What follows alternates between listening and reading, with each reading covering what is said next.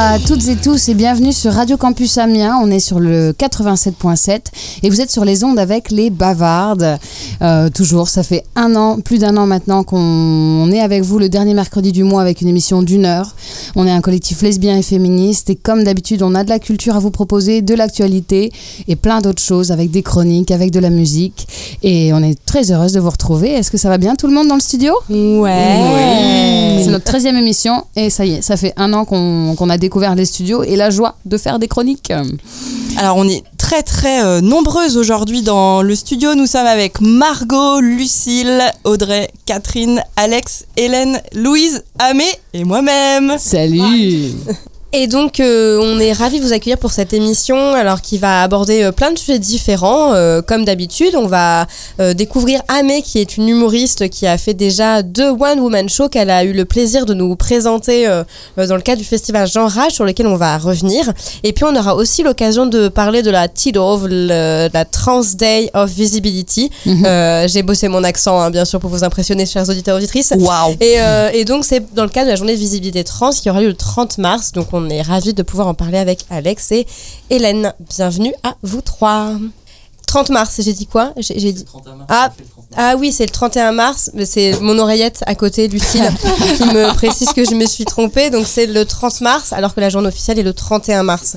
Effectivement, donc c'est un samedi, peut-être en termes de fréquentation, c'est peut-être plus simple, c'est peut-être pour ça que vous l'avez choisi. Bah, on aura l'occasion de revenir dessus un petit peu sur pourquoi cette journée, dans quel cadre, qu'est-ce qui est proposé. Et bien sûr, ce n'est pas qu'une journée, la lutte, c'est tous les jours. Bien sûr.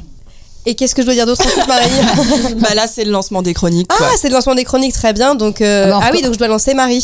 bah lance-moi, Euh, donc lance-moi je où vais, tu veux. euh, hein, je vais sans lancer problème. Marie. Donc on a toujours le plaisir de commencer cette émission par la chronique de Marie qui s'appelle la chronique Fait d'actu. Tout à fait, donc je me suis plantée parce que j'ai écrit effet d'actu, mais ça n'est pas très grave. donc dans fait d'actu, on revient sur euh, l'actualité qu'on essaie de décrypter pour en comprendre les enjeux sociaux et sociétaux, mais cette fois-ci, je vais pas tant parler de l'actualité euh, sociétale, si on peut l'appeler comme ça, mais surtout de l'actualité euh, des bavardes parce que nous sortons du festival Jean Rage. J'enrage C'était ça. Alors, euh, c'est quoi en fait hein, le festival Jean Rage? Du coup, du 7 au 10 mars, nous avons organisé notre tout premier festival de lutte pour les droits des femmes, dans le cadre du coup de la journée du 8 mars, le Jean Rage Fest, un subtil mélange, comme son nom l'indique et comme vient de le faire Audrey, de revendications enragées autour du range. Du genre, Du range c'est la revenge C'est la revenge de Marie En ce moment, je suis sur Revenge, je ne sais pas d'où ça vient. C'est très étrange. Donc, vous savez, le revenge, le genre, ce concept utilisé par la société pour différencier les femmes des hommes, repris notamment par les féministes, pour montrer à quel point ça crée des inégalités.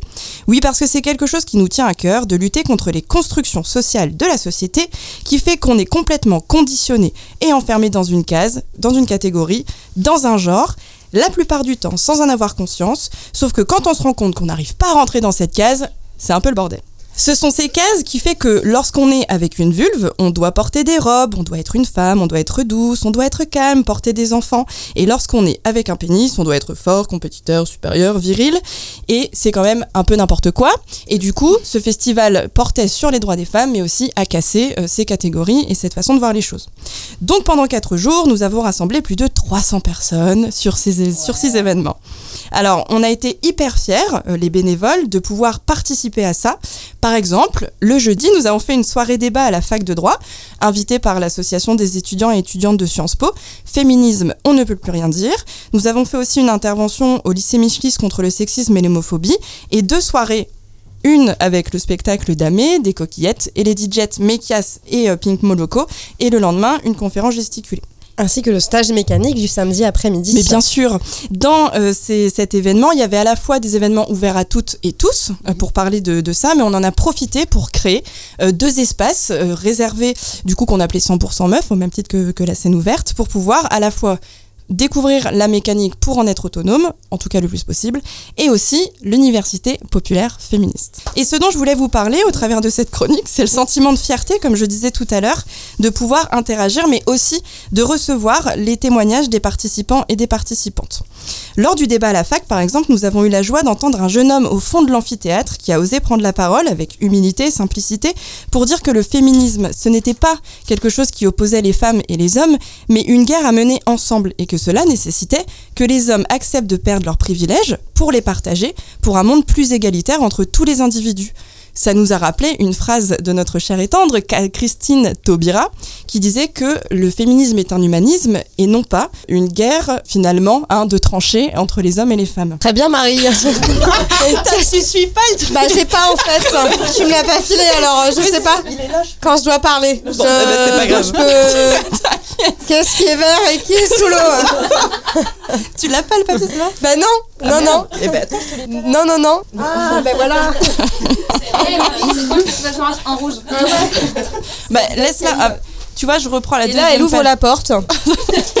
elle remet sa mèche. La fiche bavarde. J'en suis. Attends. Non, on bah laisse tomber ça du coup, je- j'enchaîne. Ah oui. Tu vois Euh, c'est pas grave. Vas-y, reprends. Il y a aussi une autre prise de parole d'une étudiante cette fois qui nous faisait part de l'absurdité du concept du genre de classer les sexes dans une forme de compétition et qui crée les inégalités. Ou ce jeune lycéen au lycée Michelis qui avait pris la parole pour nous demander comment un homme était censé agir dans la relation aux femmes pour ne pas reproduire euh, la bruscation ou les blesser ou le rejeter alors que l'ensemble des hum, filles en fait des lycéennes avaient levé leurs mains quand Audrey avait posé la question. Et vous, par exemple, euh, vous vous êtes déjà fait harceler dans la rue? Et donc toutes les lycéennes avaient levé la main. Et ce jeune homme avait eu, euh, enfin voilà, nous avait fait part de ça, donc euh, c'était quand même des, des choses positives dans l'échange. Mais c'est aussi des réactions malheureuses. Et cette chronique va être un peu un, un réglage de compte, donc euh, je vais, je vais un peu euh, me mettre en colère parce que c'est important. Euh, du coup, des réactions parfois violentes que l'on vit soit euh, sur les événements, mais surtout avant ou après, de la part souvent de certains hommes qui viennent de noms, ce sont des hommes, hein, c'est- faut traduire. Et la bruscation. Hein. Euh, C'était pas mal non plus. hein. Qui viennent nous juger, nous critiquer, cherchant évidemment à discréditer nos discours, humilier nos combats, réduire en miettes nos luttes pour nous faire taire et probablement nous renvoyer à la maison faire la cuisine et s'occuper des gosses. Ces derniers étaient sûrement pas très au clair avec leur place d'hommes blancs dominants privilégiés, démunis face à des femmes qui se revendiquent soudainement comme étant des êtres humains, valant tout autant qu'eux. Quoi de plus heureux pour nous, vivant profondément dans nos chairs le sexisme et les violences au quotidien, d'entendre les discours de ces gens qui ont carrément tout compris à comment on doit lutter et qui nous expliquent comment faire? Est-ce que moi, je vais expliquer par exemple à une éducatrice de rue comment faire son travail? Non. Pourquoi? Parce que je ne connais pas son taf, je n'ai pas fait ses études, j'ai pas son expérience et je ne suis pas moi-même concernée. Toujours lors du débat à la fac, pour reprendre cette, expé- cette expérience-là, un homme très très en colère n'a eu de cesse de vouloir nous contredire, nous sortir des théories très douteuses en concluant toujours par ouais euh, les féministes là ça va, euh, les droits vous avez gagné quoi. Comment réagir face à un homme qui accapare l'ensemble des échanges et du débat et qui veut absolument avoir raison? Je profite du 8 mars pour faire du coup euh, un petit euh, récap finalement des inégalités qui existent et j'avais envie de dire mais cher monsieur très en colère, je comprends que c'est dur de devoir imaginer partager ses privilèges. Mais je voudrais rappeler ces chiffres, les chiffres euh, qui vous tiennent tant à cœur mais dont vous maîtrisez pas tout l'ensemble. Un viol tous les 8 minutes en France, une femme tuée par son mari ou son conjoint tous les deux jours, 75% des femmes entre 16 et 25 ans se disent avoir été harcelées dans la rue. C'est aussi ça qu'on a voulu faire passer dans Genre Âge, avec quand même beaucoup de temps festif et finalement de temps de rencontre où on pouvait se retrouver pour en discuter. Mais carrément, Marie. Mais euh, en fait, on les emmerde ceux qui nous connaissent pas et savent pas de quoi on parle. Euh, parce que, mais d'ailleurs, tu, tu parles d'université populaire féministe, la première en France, non? Ouais, carrément. C'est toi qui nous l'as appris dimanche. C'est la première en France et du coup, c'est un premier, un premier essai pour nous. Il y aura huit dates euh, cette année, une fois par mois, sauf euh, en juillet et, euh, et en août. Et celle-ci, c'était pour revenir sur les rapports de sexe, de classe et de genre qui nous permettent de lire les rapports entre les individus. Et on s'est concentré sur les rapports sociaux et le féminisme matérialisme. Mais Audrey, comment on a fait pour faire ça? Et bien du coup, on est passé par des textes euh, un peu fondateurs euh, pour euh, construire ensemble une pensée autour du féminisme matérialiste. Et du coup, on a choisi plusieurs textes de femmes féministes, sociologues, écrivaines ou philosophes, comme Daniel Kergoat sur la division des sexes, Colette Guillaumin sur la notion d'appropriation et de sexage, une féministe anarchiste du 19e siècle, Eileen Jen, qui avait écrit un bouquin qui s'appelle La revanche des femmes. On a choisi aussi de travailler sur la sociologie du genre d'Isabelle Claire Et enfin, on a aussi relu la question euh, de la division sexuelle du travail par la question de la classe des prolétaires et de la classe des bourgeois en relisant un peu Marx. Mais peut-être on pourrait écouter euh, finalement, c'est maintenant ou pas Eh ben carrément, parce qu'en fait, ce- ce temps du dimanche, c'était pour pouvoir, euh, enfin pour pouvoir permettre en fait de comprendre euh, quels étaient ces conditionnements, dans quoi on s'inscrit et de s'outiller euh, pour pouvoir euh, prendre conscience de, de nos positions. Et euh, il y a Marion Joly, on peut faire une méga top euh, dédicace euh, à Marion qui nous a enregistré les trois heures de l'université populaire, qui nous a fait des extraits, qui a découpé, etc. pour en tirer le meilleur. Grâce à Lucille et Margot, on va pouvoir entendre euh, des extraits pour faire un petit récap en fait de ce qui s'est passé. Et on va commencer effectivement avec le formidable exposé euh, d'Amé sur euh, Karl Marx. Donc nous avons intitulé notre, euh, notre exposé euh, La bourgeoisie cette enflure.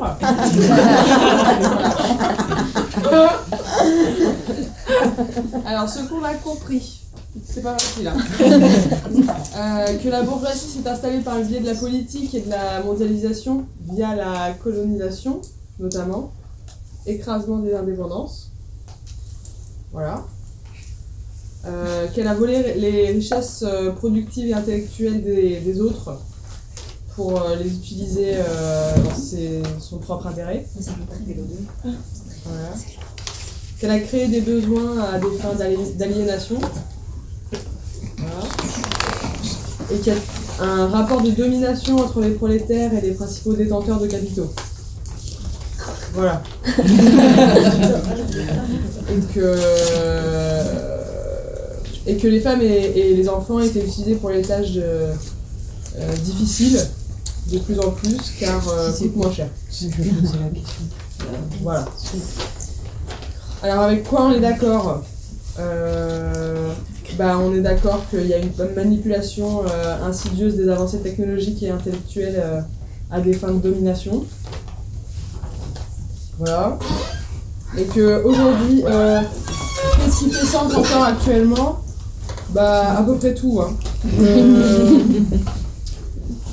Euh, on s'est dit que euh, est-ce que le capitalisme semblerait avoir gagné aujourd'hui? Car euh, plébiscité comme euh, le système politique et économique. Voilà. Et la citation euh, L'histoire de toute société jusqu'à nos jours n'a été que l'histoire des luttes des classes. Voilà. Donc voilà, euh, finalement, on a choisi aussi cet extrait parce que c'était une bonne euh, intro et on l'avait vécu sur l'université populaire pour replacer les, concepts. Et puis du coup, pour parler peut-être de Daniel euh, Kergoat, dont tu, nous as, tu viens de nous expliquer, euh, Audrey, et ben on a un deuxième extrait qui était cette fois la restitution du groupe ou de Mélanie, en fait, qui avait lu donc du coup ce texte et qui faisait part au groupe de, de la conclusion. Elle nous parle donc de la division sexuelle du travail, se base sur des qualités naturelles différentes entre les hommes et les femmes. Donc les hommes sont forts, sont virils, etc. Les femmes sont minutieuses, sont douces, prennent soin des autres. Et que ça pose problème euh, notamment au niveau du travail, c'est que ces qualités naturelles chez les femmes ne sont pas des qualités et ne sont pas des compétences, elles ne sont pas reconnues euh, en termes de qualification et donc peuvent engendrer une ratification salariale, etc. Euh, et euh, pour se détacher de cette division sexuelle du travail, des qualités naturelles qui euh, sont inhérentes aux femmes, et se concentrer, euh, l'idée c'est de s'en détacher pour se concentrer sur la qualification qui engendre donc une reconnaissance en termes de, de- de production, production économique. Et donc du coup, de la même façon, par rapport à cette, euh, ces premiers, je viens de voir un truc que j'aurais jamais dû voir. Merci Audrey. Ça c'est, je vais jamais y arriver. Du coup, il y avait aussi un.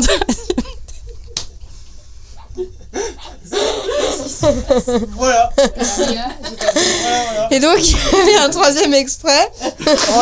Ne regardez pas du tout Audrey quand elle regarde Amé.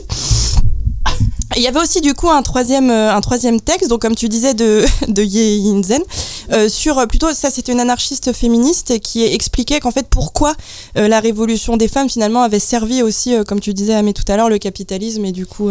Ouais, et puis surtout aussi de rappeler que le féminisme matérialiste n'a pas été pensé que en France et que c'est bien d'aller mobiliser aussi d'autres écrivaines qui ont pensé les mêmes théories en les déplaçant à d'autres réalités et d'autres sociétés.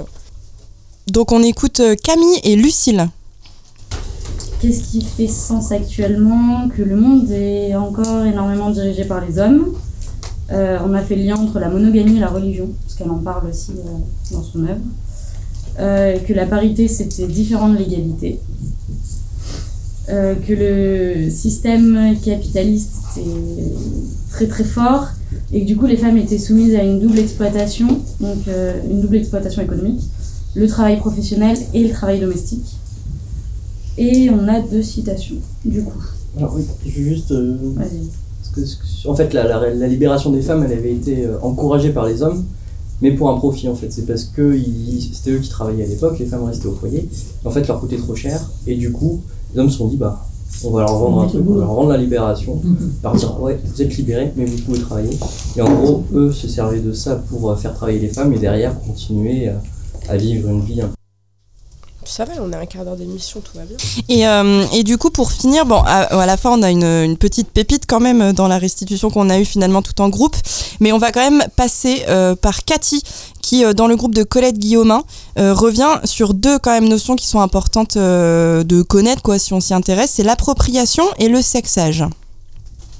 c'est que les femmes sont considérées comme étant la propriété des hommes euh, et que c'est dans tous les milieux qu'il y a cette domination masculine, avec notamment le rôle du mariage qui est, assez important. Euh, elle fait un lien euh, fort entre esclavage, servage et sexage. Et elle définit le sexage comme étant l'appropriation matérielle de la classe des femmes par la classe des hommes. Et que justement quand il y a le mariage, cette appropriation matérielle, elle est limitée à un seul individu change un petit peu la donne. Cette appropriation est en fait une appropriation invisible. C'est-à-dire que souvent, on pense que ça a eu lieu autrefois ou que ça a eu lieu ailleurs, c'est dans un autre pays que ça se passe. Après, elle définit euh, les, moyens de cette appropriation. Le premier moyen, c'est le marché du travail. C'est-à-dire qu'en gros, si les femmes, elles peuvent pas, euh, quand elles vont sur le marché du travail, elles trouvent un, travail qui est nettement moins rémunéré, bah, finalement, euh, le mieux, c'est qu'elles trouvent un emploi d'épouse et qu'elles se vendent. Là, la phrase, ça serait, euh, c'est-à-dire de se vendre et non de vendre leur seule force de travail pour pouvoir vivre et faire vivre leurs enfants. Elles se vendent à la maison. Le deuxième euh, moyen, c'est le confinement dans l'espace, c'est-à-dire qu'elles ont vraiment une injonction très forte de rester à la maison, euh, notamment pour élever leurs enfants, parce que sinon les pauvres enfants ils vont être euh, dégénérés. Le troisième axe, c'est la démonstration de la force avec des coups. Une femme doit marcher droit. voilà. Si elle ne respecte pas l'espace ou les contraintes sexuelles, eh elle peut se faire violer. Euh, le quatrième axe, c'est la contrainte sexuelle. La femme est réellement un objet dont on dispose. Et comme vous pouvez le voir, on s'est carrément éclaté à l'université populaire. C'était la grosse stuff. Non, non, il y a eu beaucoup de rire et tout ça, mais c'est vrai que les sujets n'étaient pas forcément très euh, gays. Et euh, pour finir du coup de manière plus joyeuse, en fait on avait euh, avec nous, euh, c'était un grand, grand honneur et un grand moment de, de joie, hein, comme je viens de le dire, Raymond qui a créé un collectif dans les années 90, euh, aussi lesbien et féministe, et qui a fait partie du mouvement des... Mm, du MLF et des Gouines Rouges, et à Amiens, ça s'appelait les Immédianes. C'est ça. Et euh, du coup, pour nous, c'était un honneur, en fait, de savoir qu'il y avait eu un collectif qui nous a précédés. Et donc, bientôt, je pense que ce sera nos invités, parce que c'est important de revenir sur l'histoire des luttes, et sur, bah, à Amiens, l'histoire de ce collectif incroyable, quoi. Carrément, et qu'on ne connaissait pas nous-mêmes hein, quand on a commencé. Et du coup, on pour, pour aussi euh, reprendre ce qu'elle a dit, quoi, y a, on finit par ça, le petit témoignage euh, de Raymond. Je suis très contente qu'il y ait ici un mouvement lesbien, féministe, qui, qui me paraît très vivant et prometteur, et les échanges sont possibles. Ça, c'est vraiment précieux, je peux, vous le dire, hein. surtout à Amiens. Euh, la Somme, c'est pas très, très, très dynamique, hein, bon, donc, euh, bravo, bienvenue. Et du coup, pour enchaîner, euh, c'est que depuis tout à l'heure, on parle de conditionnement, on parle de genre, on parle de sexisme et tout ça. Et du coup, mais je crois savoir, hein, euh, pour l'avoir vu, que ton spectacle parle des conditionnements et, euh, et du sexisme. Tout à fait. Est-ce que tu peux nous dire pourquoi tu avais choisi ces thématiques Pourquoi tu as choisi l'humour Euh, Pourquoi finalement? Pourquoi? Euh, ah, Pourquoi ces sujets-là? Bah, Parce que ça Ouais. nous touche tous, hein, bien sûr. Voilà. Euh, non, je. Euh, l'humour, bah pourquoi l'humour? Parce qu'on arrive à faire euh, passer plein de trucs hein, avec Mhm. euh, l'humour. Euh, c'est plus facile de compréhension aussi. C'est pas des, des conférences, des, des trucs compliqués à comprendre. euh, voilà. Je suis désolée, je vais arrêter de dire voilà, mais je crois que c'est euh, c'est un toc hein, quand je suis stressée, pardon. C'est vachement bien parce que t'as Marie qui est là. Du coup, t'as t'as Amé qui est là. Voilà. Et du coup, voilà. Ah, du coup, voilà quoi. Alors, euh, du coup, Amé, on t'a coupé, je suis désolée. euh, Bah non, j'avais fini. Et, euh, et- et comment ça t'est venu l'idée de d'écrire un spectacle sur ces thèmes? Pourquoi c'est ces thèmes-là que t'as choisi? Bah, il y en avait plein d'autres. Euh, j'ai choisi, euh, j'ai choisi cela parce que euh, ça me paraissait important de voir d'où ça vient Mhm. aussi. Tout ce, ce sexisme, cette haine parfois et tout. Est-ce que c'est pas quelque chose qu'on peut finalement euh, pas contrôler mais prévenir plutôt que guérir par la suite? Ouais, du coup, ton spectacle, ce sera à la fois pour euh, venir se marrer, mais aussi euh, pour comprendre des choses et pour en ressortir avec des billes, quoi. Bah un petit peu ouais. Mm. C'est pas, euh, enfin, c'était le but en, écri- en écrivant le spectacle, c'était pas d'écrire un spectacle juste pour rigoler. Mhm. c'était euh, d'écrire un spectacle euh, voilà, qui fait aussi réfléchir, qui m'a fait réfléchir. Ouais. Aussi. Ok. Parce que du coup, en écrivant sur les conditionnements, il a fallu que. Ça m'a pris deux ans pour l'écrire parce qu'il a fallu que je déconstruise Mm. aussi ce dont je parlais. Ce qui n'était pas forcément facile. Et alors, Voilà. ton premier spectacle, on l'avait vu à deux reprises. Je crois qu'on t'étais venu le faire deux fois sur Amiens. Euh, c'était On m'appelle Monsieur. Bien sûr. Et c'était déjà un peu sur ça. Est-ce que tu dirais que c'était déjà ça parlait de conditionnement ou c'était autre chose? C'était. Il y avait une partie sur le genre du fait qu'on m'appelle monsieur, mais après, c'était pas euh, non plus. euh, C'était pas le, le- le sujet principal du spectacle. Qui Ouais. était plus centré sur l'homosexualité, euh, euh, les relations humaines, euh, etc. Même dans mon premier spectacle, je me rends compte en ayant écrit le deuxième que je dis de la merde. Aussi, des Dans fois. le premier? Ouais, dans le cours de séduction, c'est n'importe quoi. hein. N'écoutez pas du tout ce que je dis, c'est n'importe quoi. Ah bah on n'avait pas vu. Voilà. on avait tout ça très bien. D'accord. Mais voilà. Bah non, je pense que tu dis, enfin que c'est pas n'importe quoi. Au contraire, je pense que tu mobilises l'humour euh, justement pour montrer des choses qui sont absurdes ou, euh, ou euh, du coup dans le premier spectacle de montrer que la séduction c'est pas un truc spécifique aux lesbiennes ou qu'il n'y a pas euh, une manière de, une seule manière de séduire spécifique. On va réutiliser des codes finalement, autant même chez les couples homosexuels qui vont être dans la domination ou au contraire des trucs clichés que tout le monde utilise. Ouais. Je pense que, enfin, ce qui est important dans ce que tu fais, c'est que à la fois c'est drôle et politique. Euh, Enfin, je sais pas si toi tu, tu te dis ça, si- que ce soit drôle et politique, ou si ta vocation première c'est de faire rire, mais si c'est aussi de faire réfléchir euh, les gens. Euh, voilà. Est-ce que c'est de faire réfléchir, ou bien tu te dis que c'est déjà. euh, euh, Est-ce que ça a une vocation à transformer aussi les rapports et de lutter contre les, les conditionnements qui sont, faits, euh, qui sont faits aux hommes et aux femmes? Ta phrase était beaucoup trop longue. J'ai oublié le début. Bon, alors les conditionnements, tu veux les balayer ou, Les balayer de quoi Les expliquer, tu veux dire ou les expliquer ou euh, simplement les expliquer et les renverser hein Bah, euh, les expliquer et les renverser. Après, je me sens pas non plus euh, la légitimité de le faire plus que d'autres, hein, mais, mais, mais d'en parler. En tout cas. Ouais, après tu dis légitimité, mais euh, de ce que je me souviens, enfin t'as plusieurs séquences dans ton spectacle, Ouais. et tu commences d'ailleurs par une, une séquence assez euh, incisive, on peut dire, euh, parce que t'arrives en robe, ouais, je, je place des mots intelligents, enfin, Ouais, grave.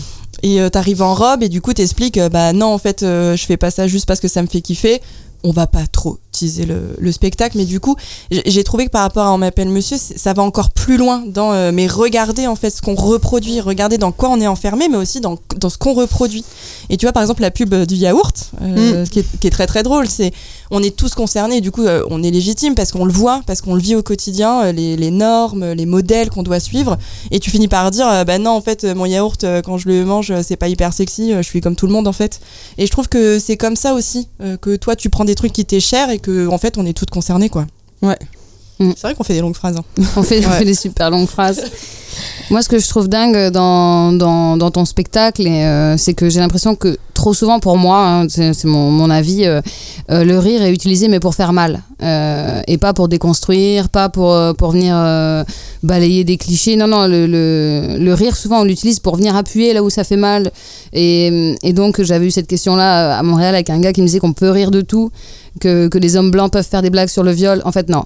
Et donc, toi, ton spectacle, l'idée que ça fait deux ans que tu l'écris et que tu as dû déconstruire des choses, pour moi, il est tout là le travail de l'art et du, de l'humour et que tu puisses le partager. Dans la salle, il y avait des personnes de, de 8 à, à 80, 80 ans.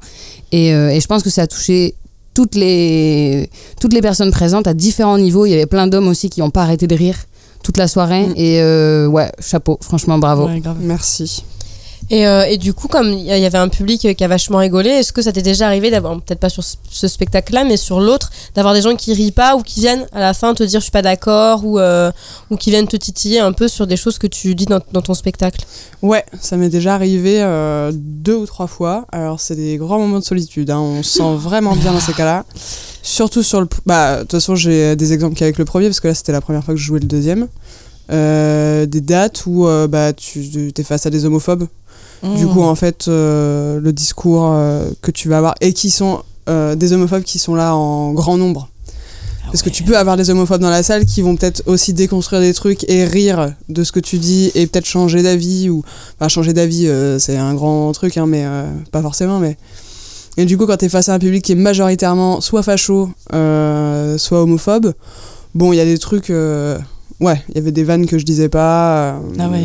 euh, je, je réduisais le spectacle à 20-30 minutes et, euh, et je partais me changer et je revenais il y avait plus personne donc, euh, ouais, ça peut être hyper violent aussi. Tu te retrouves Ouais. face à des gens qui te regardent, euh, qui non seulement ne rient pas, mais en plus euh, te jugent complètement. Et peuvent être agressifs euh. Ouais, bah, c'est une super prise de risque, quoi, parce que j'imagine tu déconstruis, tu le claques et en fait euh, tu te prends un retour négatif, quoi. Ouais, après, moi, je suis là, je fais pas, j'ai jamais voulu faire des spectacles juste pour rigoler. Ouais. Tu vois. Ouais. J'ai pas envie de parler euh, du concept de la machine à laver ou, enfin, tu vois, il y a, y a des humoristes qui font ça aussi, qui, qui rigolent de la vie quotidienne, mais euh, de, de- enfin, Mm, mm, mm. Je critique pas du tout ceux qui le font, hein, bien au contraire, des fois c'est super drôle aussi. euh. Mais moi j'ai pas envie de faire rire pour faire rire. Ouais. Ça c'est pas le but. Le jour où j'aurai envie de faire ça, bon bah j'arrêterai les spectacles. Je pense. Ça marche. C'était la Voilà. question d'Audrey avec sa longue phrase. C'était la question si tu voulais faire rire pour rire ou si tu voulais faire plus que faire rire. Mais, mais dans une longue phrase. Mais t'as répondu donc c'est vachement Bah, cool. voilà. Après, Il y a- euh, bah, y a pas de souci, hein. après voilà, les remarques, c'est le risque dès que tu fais quelque chose d'engagé. bien sûr. Euh, là, nous, on est en collectif et encore, on se prend des remarques, mais en collectif, ça nous aide aussi à se Ah ouais. soutenir. Maintenant, quand tu es artiste en solo sur scène et que tu fais ça, c'est c'est double tranchant euh, à chaque fois. quoi. C'est le risque euh, à prendre. Je pense qu'il il est à prendre, tu vois, mais faut les, faut les épaules. Euh, tu seras viril, mon kid. Pardon. Cathy Mais- Patinette avec nous. Et euh, est-ce qu'il y a des humoristes, toi, qui t'in- qui t'inspirent? Est-ce que tu trouves qu'il y a des humoristes chouettes euh, en ce moment qui traitent soit pas soit des mêmes sujets, soit qui utilisent le même format pour, euh, pour condamner ou euh, être un peu plus politique? Euh, bah, t'as Nicole Ferroni, alors qui fait pas du stand-up, mais euh, Ouais. qui est hyper engagée, je trouve. Mm. Euh, moi, celle qui m'a donné envie de commencer, c'était Florence Foresti, même si euh, euh, c'est pas du tout le style que j'ai repris, tu vois. Après, la dernière, moi, là, qui me touche euh, à fond, c'est Blanche Gardin, et qui m'a finalement euh, poussé pour le deuxième spectacle, là, à- Je me suis dit, bon, bah ça, je peux peut-être pas le dire, euh, ça, je peux pas le dire comme ça, et en fait, qui qui, où je me dis en fait on va te dire les choses tout Mm. simplement Mm. que c'est pas forcément trash c'est parce que les gens pensent que c'est trash et parce que c'est tabou mais euh, les choses elles sont dites Carrément. voilà Eh ben merci beaucoup Amé. Je vous propose qu'on passe tout de suite à une euh, pause musicale. euh, Très bonne idée. Et donc ça va être euh, Fanny Poli, c'est ça Marie? Ouais, alors j'ai pris des petites notes cette fois. Pani, Panipoli. Panifoli, euh, en fait, qui s'appelle euh, dans la vraie vie Fanny Poli. C'est une rappeuse féministe militante euh, qui, euh, qui dit qu'elle fait de la musique à destination des femmes et qui dit que c'est très rare, et on- effectivement, d'avoir des, des femmes dans le hip-hop qui sont respectées. Et elle est danseuse, elle est artiste, elle est vraiment, elle a plusieurs cordes à son arc et, elle est, et son morceau est juste génial. Ses morceaux sont super, donc je, je vous laisse écouter.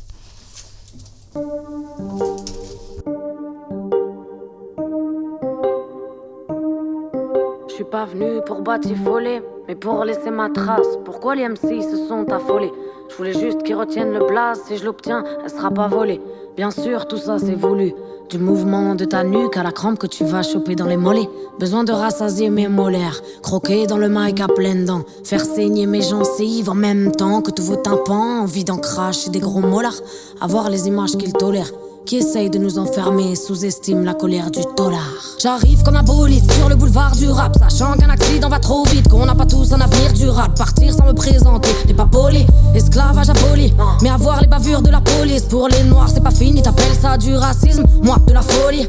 Frère, c'est pas joli, joli, le monde tourne à l'envers, des voix qui résonnent comme une cacophonie dans ma tête et des textes qui les rendent polyphoniques. Et au secteur sud-est, Paname pour ses misères et ses richesses, madame, pour le respect des valeurs et pour le reste. Fanny, poli au palier du rap, j'atteins très vite le toit, faut pas le nier. T'as parié que jamais j'oserais faire le pas, j'ai gagné, je préfère m'épargner. La jalousie, le mauvais œil et la vie des gens, je laisse passer le carton au dernier moment. Dingue, dans le panier. Je me fonds pas dans la masse, mais sur le terrain, paraît que c'est efficace de faire des dédicaces et de terminer par yeah. Donc, euh, dédicace à la famille, euh, yeah. Yeah, yeah, yeah, yeah, Ok. Soudain mon pic est devenu tout speed. Et même si j'arrive en scred Je laisserai personne indifférent. Appelle-moi traître de moustique J'arrive en paix équipé comme une guerrière. C'est la prise d'assaut de l'antenne à l'intérieur. Trop de moutons pour que je reste assis. Je suis le loup qui vient raser la clairière. Je n'ai qu'un supérieur. Pas grand chose d'autre qui me fait super peur Que l'enfer. Ils ont tort les hommes qui pensent que c'est normal Que la terre se détériore. Message fédérateur. Oui je fais des ratures Mais des terres comme une warrior. Dans le corps et le batteur Qui fera toujours passer le cœur. D'abord dans les caves comme dans les battles. La même couleur de drapeau qu'on arbore. Blanc, mais noir, c'est des pages pour mettre une fois au moins tous les auditeurs. D'accord, j'arrive comme un padre, mais la mafia n'est pas très content. Qui passe du bon temps au frais de nos comptes en banque. La vérité sort de nos papiers, autant que de la bouche des enfants. Tellement vive que t'étais pas prêt pour le 16, tu voudrais bien le réentendre. Tellement vive que t'étais pas prêt pour le 16, tu voudrais bien le réentendre. Tellement vive que t'étais pas prêt pour le 16, tu voudrais bien le réentendre. Poli au j'atteins très vite le toit, faut pas le nier. T'as parié que jamais j'oserais faire le pas, j'ai gagné. Je préfère m'épargner. La jalousie, le mauvais œil et la vie des gens. Je laisse passer le carton au dernier moment. Dans le panier. 10 points d'un coup. Dis-toi que si t'as perdu le match, c'est pas ta faute. Non, c'est juste qu'on joue pas dans la même cour. 10 points d'un coup. Dis-toi que si t'as perdu le match, c'est pas ta faute. Non, c'est juste qu'on joue pas dans la même cour. 10 points d'un coup. 10 points d'un coup. Poli au palier du rap, j'atteins très vite le toit, faut pas le nier. T'as parié que jamais j'oserais faire le pas, j'ai gagné, je préfère m'épargner. La jalousie, le mauvais œil et la vie des gens, je laisse passer le carton au dernier moment. Dingue, dans le panier. Je me fonds pas dans la masse, mais sur le terrain, paraît que c'est efficace de faire des dédicaces et de terminer par yeah. Yeah! Et on est sur le 87.7, euh, vous êtes en direct avec les bavardes pour Overbooké et la clitodienne de Louise. Oui, bonjour à toutes et tous et bienvenue dans votre chronique La clitodienne. Alors chaque mois, j'essaie de vous parler d'un sujet du quotidien sans tabou. D'ailleurs, la dernière émission était sur les mycoses vaginales et un mois après, je vous annonce que l'huile de coco, ça fonctionne vraiment bien pour moi. Bref, ce mois-ci, j'ai envie de vous parler de contraception. Un peu bizarre, non? Euh, une lesbienne qui n'utilise aucun moyen de contraception, nous faire une chronique sur la contraception. Bon, voilà près de 50 ans que les femmes françaises peuvent décider si et quand elles veulent des enfants. En effet, depuis 1967, la loi Nyoit, je sais pas comment on dit. Nevers. Nevers autorise l'usage des contraceptifs et la loi Veil permet l'avortement depuis 1975. J'ai fait quelques petites recherches sur les différentes époques et c'est super intéressant. Parce qu'on se rend compte que, comme d'habitude, ce sont majoritairement des hommes qui ont conceptualisé la fertilité et la contraception. Oups les premières concernées n'ont pas vraiment la parole. Euh, on a Soranos d'Éphèse du 1er siècle après Jésus-Christ. On a le médecin Jean Liébeau au 16e siècle. On a le gynécologue japonais Kusaku Ojino, il porte bien son nom celui-là, en 1924 et d'autres. Merci les gars. Alors, les méthodes de contraception, ça existe depuis longtemps. Euh, on a retrouvé pas mal d'objets bizarres et de substances plus ou moins visqueuses durant l'Antiquité, datant de l'Antiquité, les coquins. Euh... Bon, en tout cas, euh, en 1999, l'Institut américain Guttmacher, je sais pas comment on dit non plus, spécialisé dans les statistiques sur le contrôle des naissances et de l'avortement, a listé les principales substances utilisées à travers le globe pour les, les avortements artisanaux. On y retrouve beaucoup de substances modernes, médicaments détournés de leur indication première, contraceptifs euh, oraux, antipaludéens, antibiotiques, médicaments utilisés pour prévenir les hémorragies de l'accouchement, ou autres produits manufacturés plus ou moins toxiques. Le gasoil, super à utiliser, le détergent, l'alcool, l'huile de ricin, le glucose, sont également mentionnées de nombreuses substances naturelles dont on peut soupçonner une utilisation antérieure à l'époque contemporaine, telles que le persil, l'avocat, la coriandre, le manioc, la dat- datura, je sais pas ce que c'est, le citron vert, la marjolaine, la marijuana ou encore la passiflore. Ça vous tente une soirée morito, euh, morito guacamole, les meufs? Bon, j'arrête de rire. En fait, je souhaitais vous parler de la contraception parce que depuis l'AIT de ma sœur, qui est l'accident ischémique transitoire, un peu comme un AVC, si vous voulez que je vous, simplifie les choses, ben en fait, je l'ai un peu en travers de la gorge. Oui, j'aurais pu attaquer l'industrie du tabac, mais en fait, c'est les deux. C'est le tabac et la pilule. Enfin, c'est souvent ce qu'on dit. En tout cas, en février 2018, Chambre civile du tribunal de grande instance de Bordeaux, jugement. Marion Lara, première victime reconnue d'accident médical de la pilule de troisième génération. AVC. Malgré ce bon début, Bayer, le géant de l'industrie pharmaceutique qui, ne n'oublions pas, a fusionné avec Monsanto, n'est pas tenu responsable. C'est l'Office national d'indemnisation des accidents médicaux qui va l'indemniser. 550 000 euros. Elle va pouvoir continuer de payer la taxe rose. Chanceuse. Concernant la pilule, on est à 130 plaintes. Et encore, je pense qu'on est loin, loin du compte. Euh, Marion Lara, qui a été la première euh, victime reconnue, a écrit un livre qui s'appelle La pilule est ta mère en 2013 chez les éditions Stock. Et elle a créé une association, l'association qui s'appelle Mikado, si vous jamais vous souhaitez jeter un coup d'œil. En tout cas, pardon, je fais une pause. si vous souhaitez jeter un coup d'œil. En tout cas, pilules, anneaux, patchs, implants, stérilés, les femmes, de ce qu'on dit, ont désormais un vaste choix de moyens de contraception, à la fois efficaces et un peu contraignants. Je ne vais pas vous faire la liste des effets de chacun, etc. L'idée, c'est qu'on a l'impression aujourd'hui qu'il y a une libération, ce qui est le cas. hein. Il y y, a eu des avancées, c'est ce que je pense, mais qu'on a un panel de choix comme si on était libre en fait. Tu sais que vu qu'il y a plein plein de choix, on, est tranquille Euh, et donc on peut trouver la contraception qui nous convient, qui s'adapte le mieux à notre mode de vie. Mais euh, j'ai l'impression franchement, enfin qu'on parle pas non plus bah, de la contraception masculine. Est-ce qu'on en parle un peu ou pas? Est-ce qu'on parle de la charge mentale euh, qui incombe de prendre une contraception?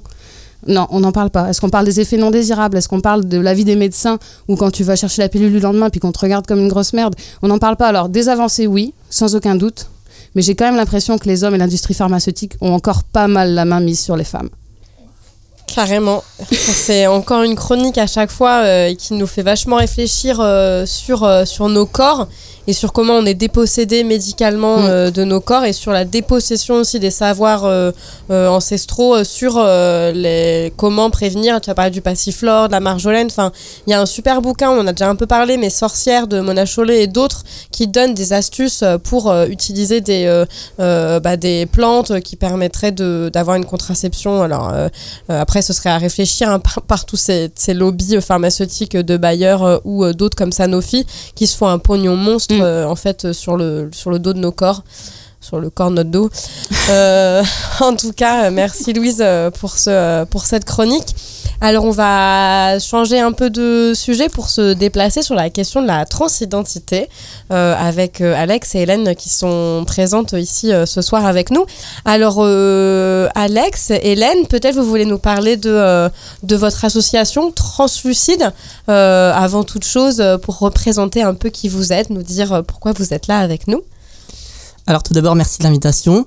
Euh, du coup, bah, on va reparler un petit peu de Translucide. Euh, Translucide, c'est une asso euh, euh, amiénoise, tout d'abord. Euh, c'est l'unique asso euh, d'accompagnement et de soutien des personnes trans, euh, non binaires et intersexes euh, dans toute l'ex-Picardie. Il faut le dire parce que voilà.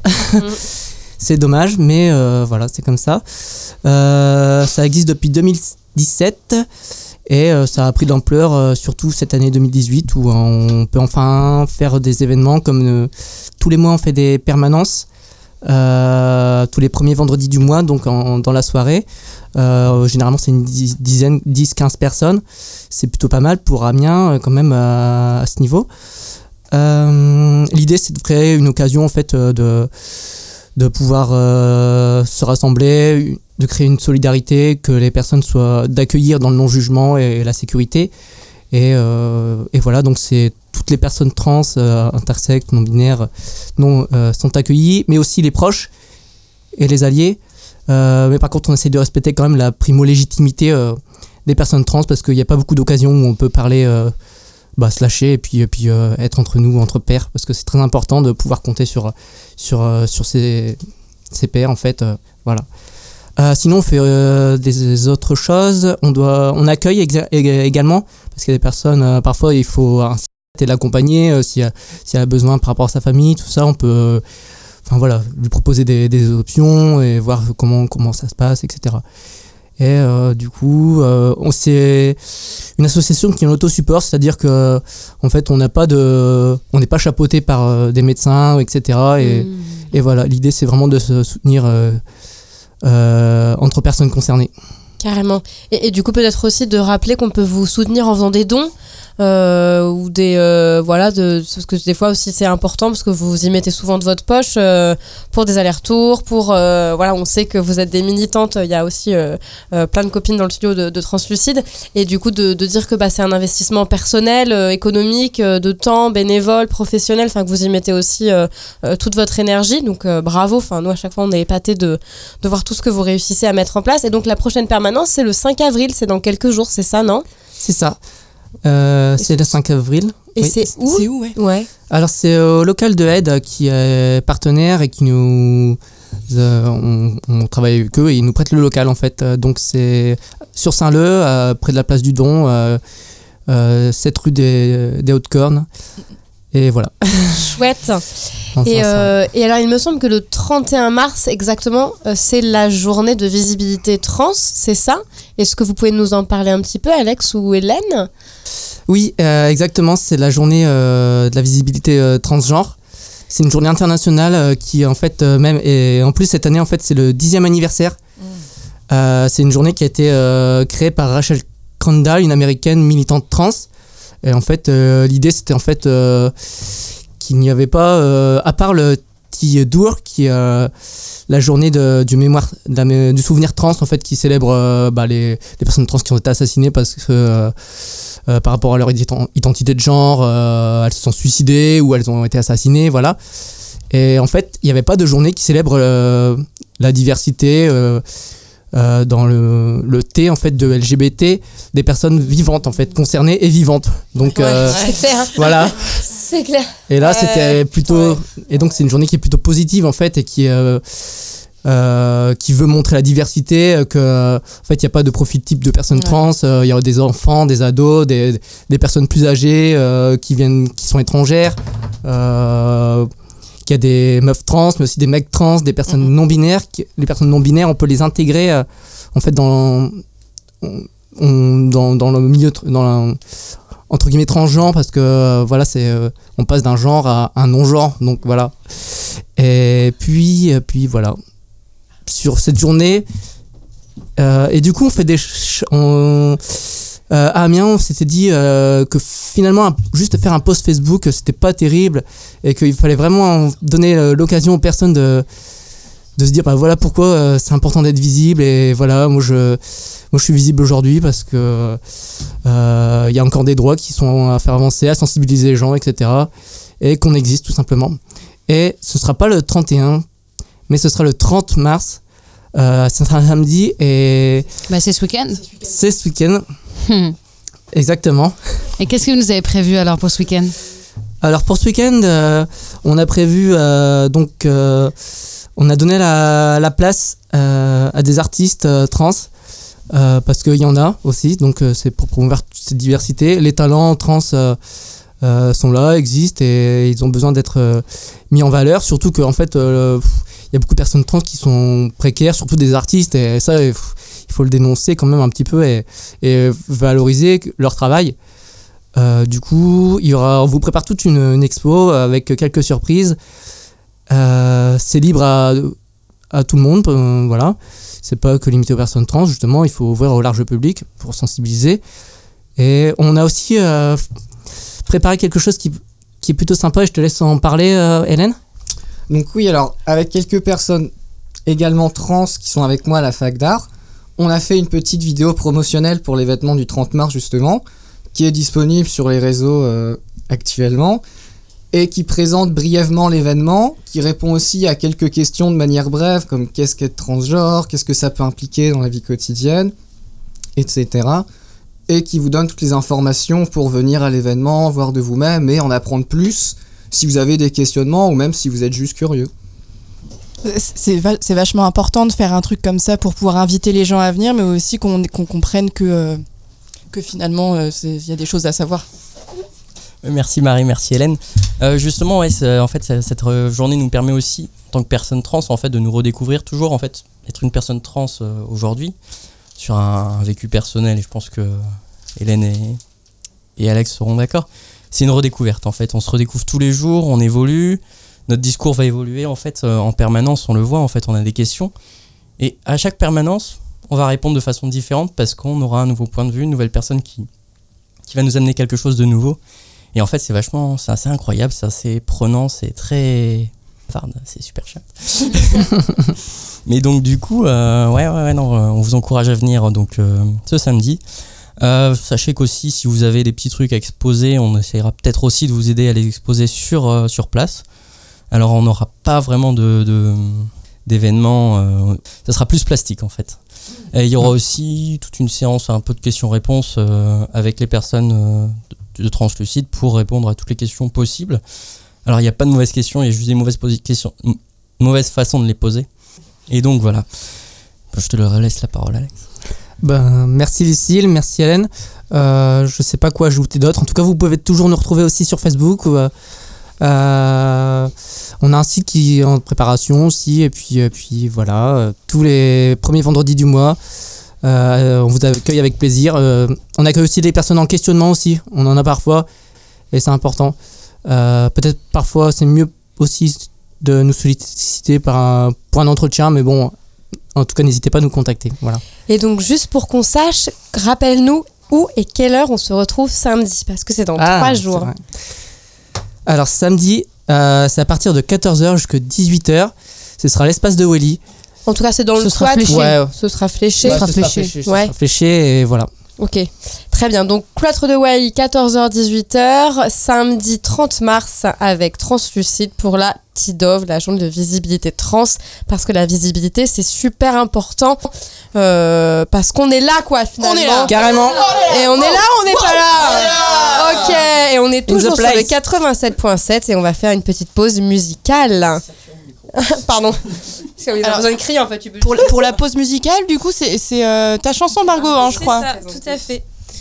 Donc aujourd'hui, on va écouter du Elliot Sumner. Euh, donc c'est un morceau euh, de son dernier album Information. Le, tri- le titre c'est After Dark. Euh, donc c'est une chanteuse et compositrice britannique, fille du chanteur Sting. Vous allez voir un petit peu les influences de son père d'ailleurs. Et je reprécise bien que c'est une femme qui chante. Je vous laisse découvrir. On ouvre la fenêtre ou bien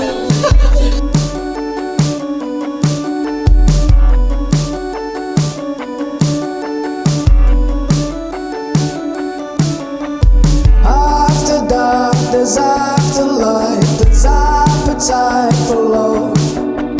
Laughter swells and after spells, it's hard to get enough. So after dark, we sail away, tonight. The after hour, the after hour, the opportunity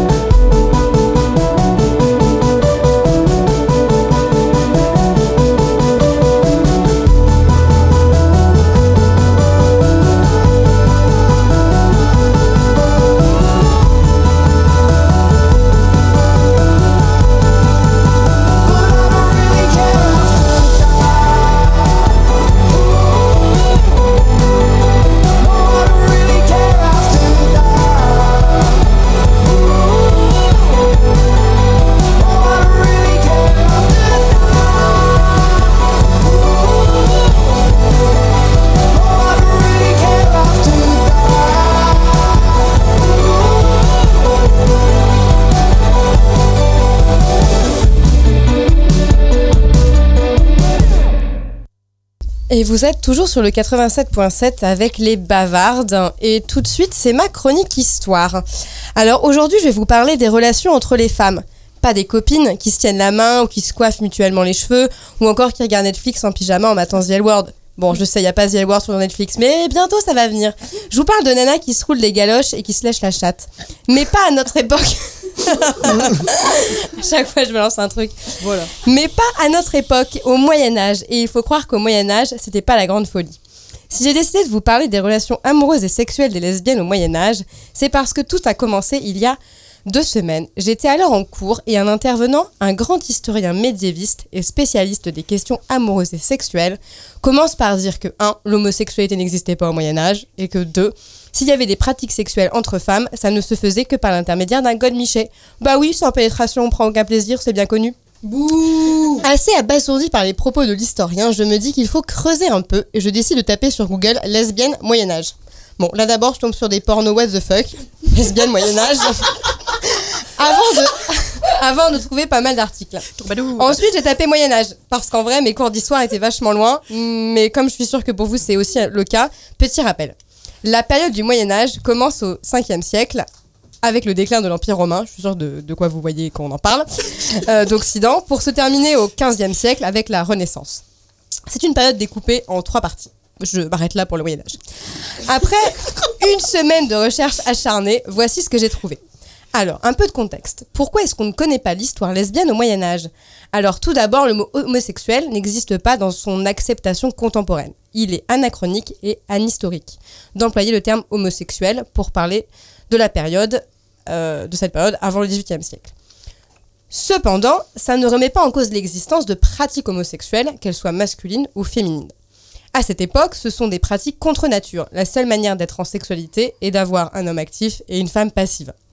Ensuite, la plupart des écrits sur les questions amoureuses se trouvent chez les poètes ou chez les religieux, notamment saint Thomas d'Aquin, qui rédige les lois et les doctrines religieuses, celui qui est aussi connu pour avoir dit Je ne crois que ce que je vois, apparemment, il aurait pas bien regardé. Enfin, Enfin, parce que longtemps, la recherche en histoire a été dominée par les hommes dans un prisme hétérosexiste, où même l'entrée de la question du genre dans la discipline a été tardif.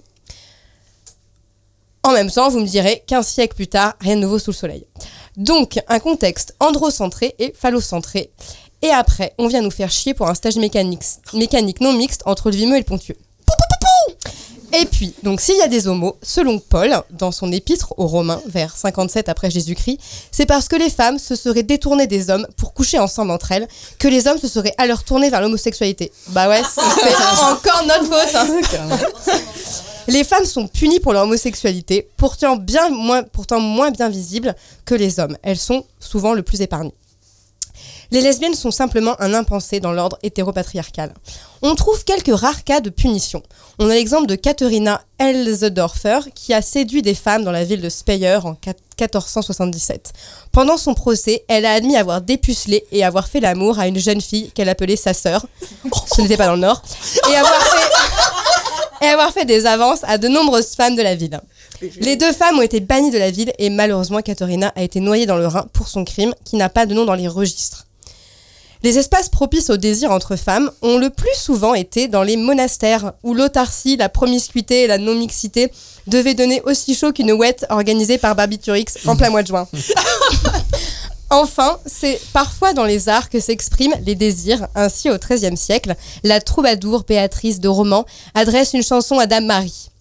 Que vous m'accordiez, belle dame, s'il vous plaît, ce dont j'espère avoir le plus de joie, car c'est en vous que j'ai mis mon cœur et mon désir, et c'est par vous que j'ai tout ce qu'il y a en moi d'allégresse, et pour vous que je vais maintes fois soupirant. Trop badass. Ailleurs qu'en Occident, à la fin du Xe siècle de notre ère, un traité érotique intitulé L'Encyclopédie des plaisirs est rédigé par une princesse, fille du roi Lakhmid de Hira, un petit royaume d'Irak. L'auteur raconte sa belle histoire d'amour avec Al-Zarqa, une jeune fille originaire du centre de la péninsule arabique. Elle-même célèbre pour sa grande beauté et ses dons magiques. Les deux femmes s'aiment et vivent ensemble pendant des années. À l'opposé de nombreuses fictions contemporaines qui ne font apparaître que des lesbiennes refoulées, tuées à la fin de l'épisode ou qui finissent par se maquer avec le héros de la série.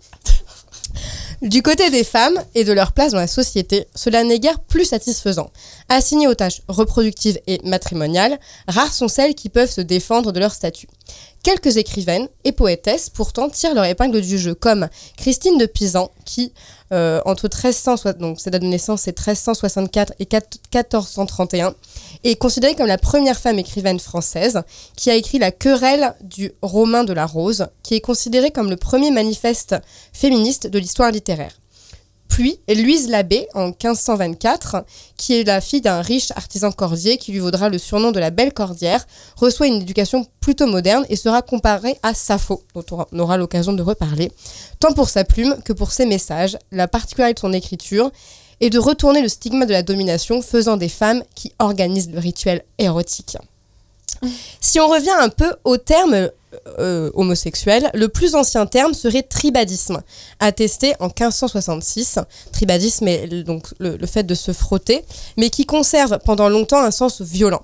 Le dictionnaire de l'Académie de 1798 en donne encore comme définition femme qui abuse d'une autre femme. Ouh, c'est sale. Dans le monde arabe, il y a un mot, siarka. La racine du mot veut dire frotter. C'est donc le strict, le strict équivalent du tribadisme. Les lesbiennes sont donc avant tout perçues par une pratique sexuelle. Sarah Amer, qui est historienne américaine, spécialiste de ce sujet, souligne que dans la plupart des textes arabes, ou même euh, en Occident, les lesbiennes sont vues sous un angle médical. Sont lesbiennes des femmes qui souffrent de démangeaison, en fait ce qu'on appellerait aujourd'hui masturbation. Cette médicalisation de l'homosexualité va durer encore très très longtemps et n'a pas encore tout à fait disparu. Aussi, il y a plusieurs enjeux se rendre visible, réaffirmer qu'être lesbienne n'est pas qu'une pratique sensuelle ou sexuelle, relire, relire l'histoire avec les, les, lunettes du genre et de l'homosexualité.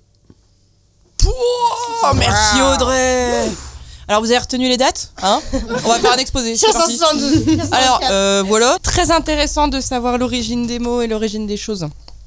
Merci, c'est toujours très enrichissant. L'Antiquité, la Renaissance, la Belle Époque, tout ça. Et, euh, et donc, euh, ça vient effectivement de Sappho, qui a écrit des textes sur l'île de Lesbos. Et en fait, le premier terme lesbienne viendrait de l'île de Lesbos. Euh, et donc, le saphisme, quand on dit qu'on a des pratiques saphiques, ça voudrait vouloir dire que c'est des pratiques lesbiennes. Ah. et il y a beaucoup d'ailleurs de pays qui vont utiliser ce mot pour ne pas dire lesbienne, parce que c'est connoté négativement. Et donc, de dire des pratiques saphiques, ça permet permet de se. C'est la question de la visibilité en fait. Ouais. Si tu es visible, ok, ça permet de défendre tes droits et ta légitimité, mais en même temps, te rendre visible te soumet aussi à potentiellement des dangers, des agressions euh, dans des pays où c'est encore euh, passible de Mm. peine de mort. Mais en fait, de manière générale, euh, dans la plupart des pays, en fait, le, le fait d'être lesbienne n'existe pas. C'est un impensé. Ça ne. C'est pour ça qu'on entend souvent parler des euh, bah, des purges qui sont faites contre les pratiques homosexuelles garçons, parce qu'en fait, la plupart des lesbiennes sont restent encore invisibles. Il y a aussi des époques où du coup c'était euh, même euh, normal euh, que les femmes des hommes, je pense à l'époque parce qu'on parlait de Marie-Antoinette, c'était normal qu'elle copine, enfin qu'elle fasse du copinage, euh, alors que c'était des relations, euh, voilà, plus poussées quoi, parce que bah c'était des potes et que c'était cool. Donc Mm. du coup c'est vraiment, euh, comme tu dis, quelque chose qui, euh, qui est pas, soit qui est très très grave, soit qui est impensé quoi. Carrément, et sur la question du clitoris aussi, en fait, euh, la, la perception historique de, des relations sexuelles entre femmes ne se percevait que par la pénétration. Euh, Comme s'il il y avait une extension des pratiques hétérosexuelles dans les couples de femmes. Et donc même la notion d'orgasme euh, féminin euh, n'existe pas, en fait. euh. Et est-ce qu'il y a des Airbnb sur l'île de Lesbos? Je sais pas, j'ai des vacances en avril. je me demandais où aller.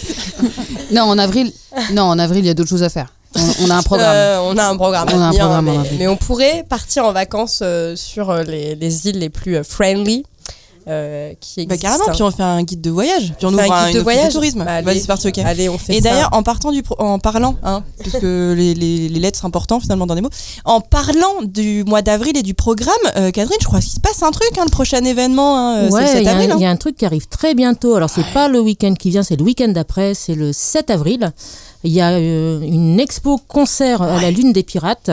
Euh, oh les filles, oh les filles. euh, et, euh, avec une super programmation. Alors, euh, il y aura un concert de pyjama, il y aura des illustratrices, Lucie Macaroni, Tattoo and Short, une tatoueuse, Alien Poem. Euh, Van Campo, euh, ça c'est un gros big up euh, ouais, Yes. Euh, en DJ7. euh, Il y aura aussi en fait euh, un documentaire qui s'appelle Bande de filles, alors bande B-A-N-D. De euh, Stéphanie Rouget et j'ai oublié son co-auteur. Euh, et en fait, c'est un documentaire sur les femmes dans la musique actuelle. Euh, donc là, la Lune des Pirates est pile poil le lieu pour en discuter. Il y aura également aussi les éditions du monstre, donc Yes. euh, atelier de sérigraphie. Donc si vous voulez ramener votre culotte, votre ce que vous voulez pour pour faire un- une sérigraphie avec un petit petit, je sais pas, deux ou trois petites phrases à la bavarde, Carrément. n'hésitez pas. Donc euh, et aussi euh, pour manger parce qu'il y a plein de trucs à manger euh, également pour les véganes. La Robin Room, donc voilà, ça sera une, une belle, une belle soirée, j'allais dire soirée oui et non, parce qu'en fait ça commence à 17h, c'est 17h à 22h le 7 avril. C'est le dimanche du coup, dimanche 7 avril. exactement, et c'est entrée libre. Donc voilà. les bavardes euh, débarquent à la Lune des Pirates le dimanche 7 avril Yeah. dès 17h. Après, vendredi 5 Le avril. blabla, mais alors du coup on a changé de lieu exceptionnellement pour cette date. Alors, aussi parce que le barrio était pas dispo. Voilà, c'est ça. Ouais, ouais. Oui. Mais euh, du coup, c'est vachement cohérent. Euh, ça va être le premier blabla sur la place des femmes dans le sport. Puis vu que c'est un projet qui va s'étaler sur tout 2019, on s'est dit pourquoi pas, euh, voilà, que le blabla ait, ait lieu dans un lieu sportif. Et donc, ça va se passer à, à l'AAC, donc le club de tennis euh, d'Amiens. Euh, Il y en a plusieurs, mais l'AAC, c'est 10 allées des tennis. Ça porte vachement bien son nom. C'est normal. Et donc, euh, c'est proche de la route de Paris, enfin facile à trouver. c'est très bien indiqué. Vous avez l'adresse sur le- sur l'événement. Ok. Et donc voilà, vendredi euh, 5, euh, 5 avril à 18h30, comme les autres blabla.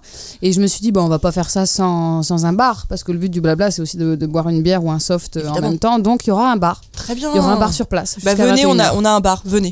venez. Donc voilà, après en avril, euh, je pense qu'il y a d'autres choses aussi. hein, Bien euh, sûr. Il y a quand même la deuxième, euh, deuxième session de l'Université populaire féministe. Tout à fait. Donc pour la troisième date, euh, c'est quatrième date, c'est effectivement ça, la prochaine université populaire. Donc comme on disait tout à l'heure, c'est une fois par mois avec des thématiques différentes.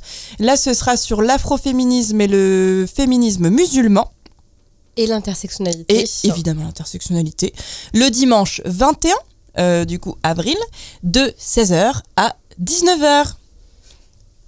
Carrément pour l'actualité bavarde. Euh, du coup, on arrive euh, à la fin de l'émission. Hmm. C'est passé super vite, Euh, mais on finit toujours en beauté finalement Toujours. avec Catherine euh, qui nous fait toujours des balades sonores incroyables, enveloppantes, dans lesquelles on a envie de se promener et de se et de s'emmitoufler. Il nous reste qu'à remercier nos le invités monde. Mais ouais. aussi d'avoir accepté de venir discuter. Donc Amé qui est donc une humoriste, vous pouvez la retrouver sur sa page Amé A-M-E.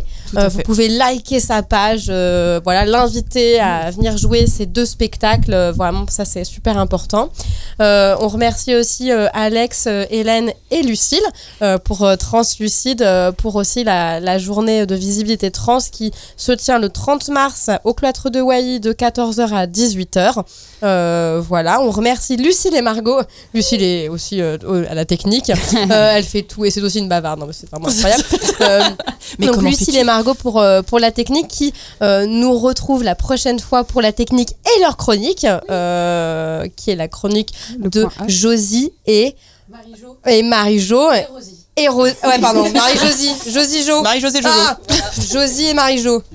Le point H, très bien. On remercie également euh, bah, nous-mêmes. hein, euh, on peut, merci. on peut. les, les on peut. chroniques, euh, tout ça, tout ça. Et puis un gros, gros big up surtout euh, aux nouvelles bénévoles Ah bavardes ouais. qu'on a rencontrées euh, finalement début mars. Ouais. Donc gros big up à Camille, Camille, Kenza, Aurore, Ludivine, Estelle.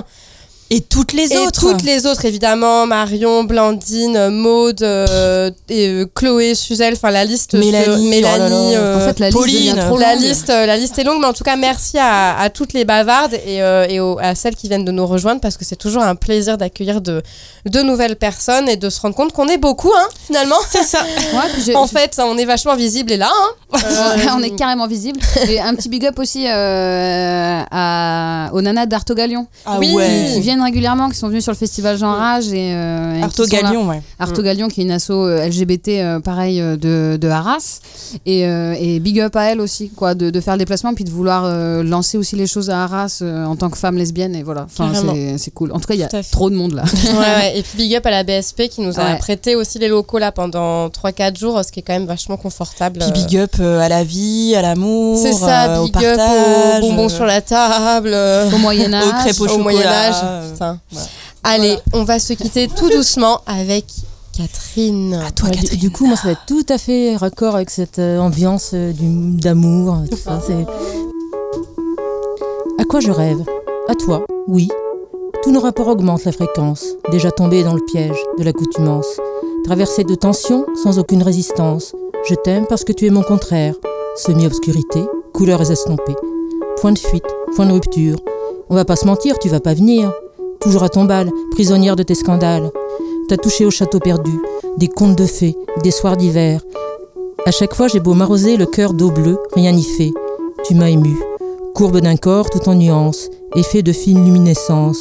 Révèle un peu plus de ta peau. Le temps d'une pause, les finitions de féminité, l'essentiel est sensible. Des histoires, des entre-deux, j'en ai eu des tas. Mais là où j'en suis maintenant, je ne m'y attendais pas. J'ai érigé des remparts, ils n'ont pas tenu longtemps. L'amour sans horizon, je l'ai vu, dix fois, cent fois. J'ai couru la distance au risque de contre-coup. Je ne sais que parler et tu sais te taire. On pourrait refaire tout à l'envers, prendre le tout dernier métro. On voudrait atteindre l'amplitude maximale, altérer le signal, traverser de tensions sans aucune résistance. Électricité, rallume la télé. Achète-moi un disque américain, même si je n'y comprends rien. Achète-moi un billet électronique pour m'échapper de cette vie trop électrique. Nuit électronique. À quoi je rêve?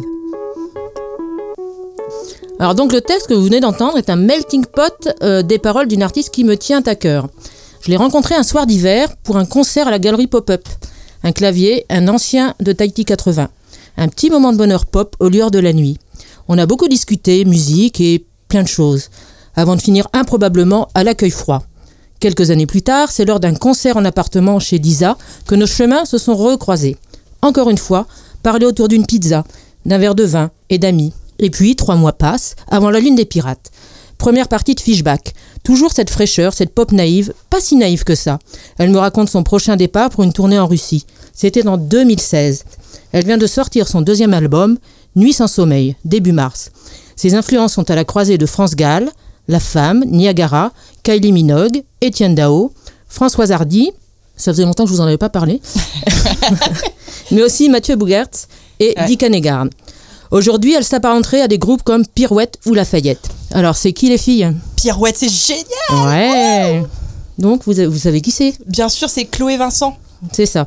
Il s'agit de Cléa Vincent. Cléa Mais non, Marie. je préfère toujours le haut. Euh, surtout haut, surtout Cléa. que tu étais au concert euh, de Fishback, me semble-t-il. Et de Pirouette. Voilà, donc euh, ma chronique, elle va pas, elle va pas parler de son deuxième album, euh, donc qui est sorti début mars, mais du premier, Retiens mon désir, paru en 2016 sur le petit label parisien. Alors c'est un tout petit label parce qu'il y a six artistes, mais alors c'est voilà plein de plein plein de talents. Et ce label, c'est Midnight Special Records. Pour une fois, on est loin de la dépression amoureuse ou du chaos social. Et ça, c'est bien. Une vraie petite bulle électropop acidulée, parfaite pour les prémices d'un printemps prometteur. Enfin, ça, j'espère. Alors, Cléa Vincent s'est entourée de Raphaël Léger, un ancien de Tahiti 80. Il co-compose et arrange des mélodies pour donner une pop dansante, faussement naïve, teintée de disco au synthé puissant, dansant et surtout terriblement addictive. Cléa Vincent, parisienne trentenaire, a un univers bien à elle. Des clips et un artwork à l'esprit 80 très réussi parce qu'elle sait s'entourer en fait des gens avec qui elle fait les clips. Elle a un phrasé particulier, des paroles simples, efficaces, pour la plupart du temps racontant des histoires d'amour.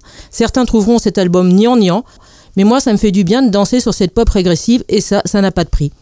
Repérez sur un open mic, je vous souhaite, vous, toutes les filles qui viennent sur nos scènes ouvertes bavardes, de trouver une aussi belle route que Cléa Vincent. Cléa, je t'attends dans mon salon pour une session concert et après on parlera voyage, musique jusqu'au bout de la nuit. Yeah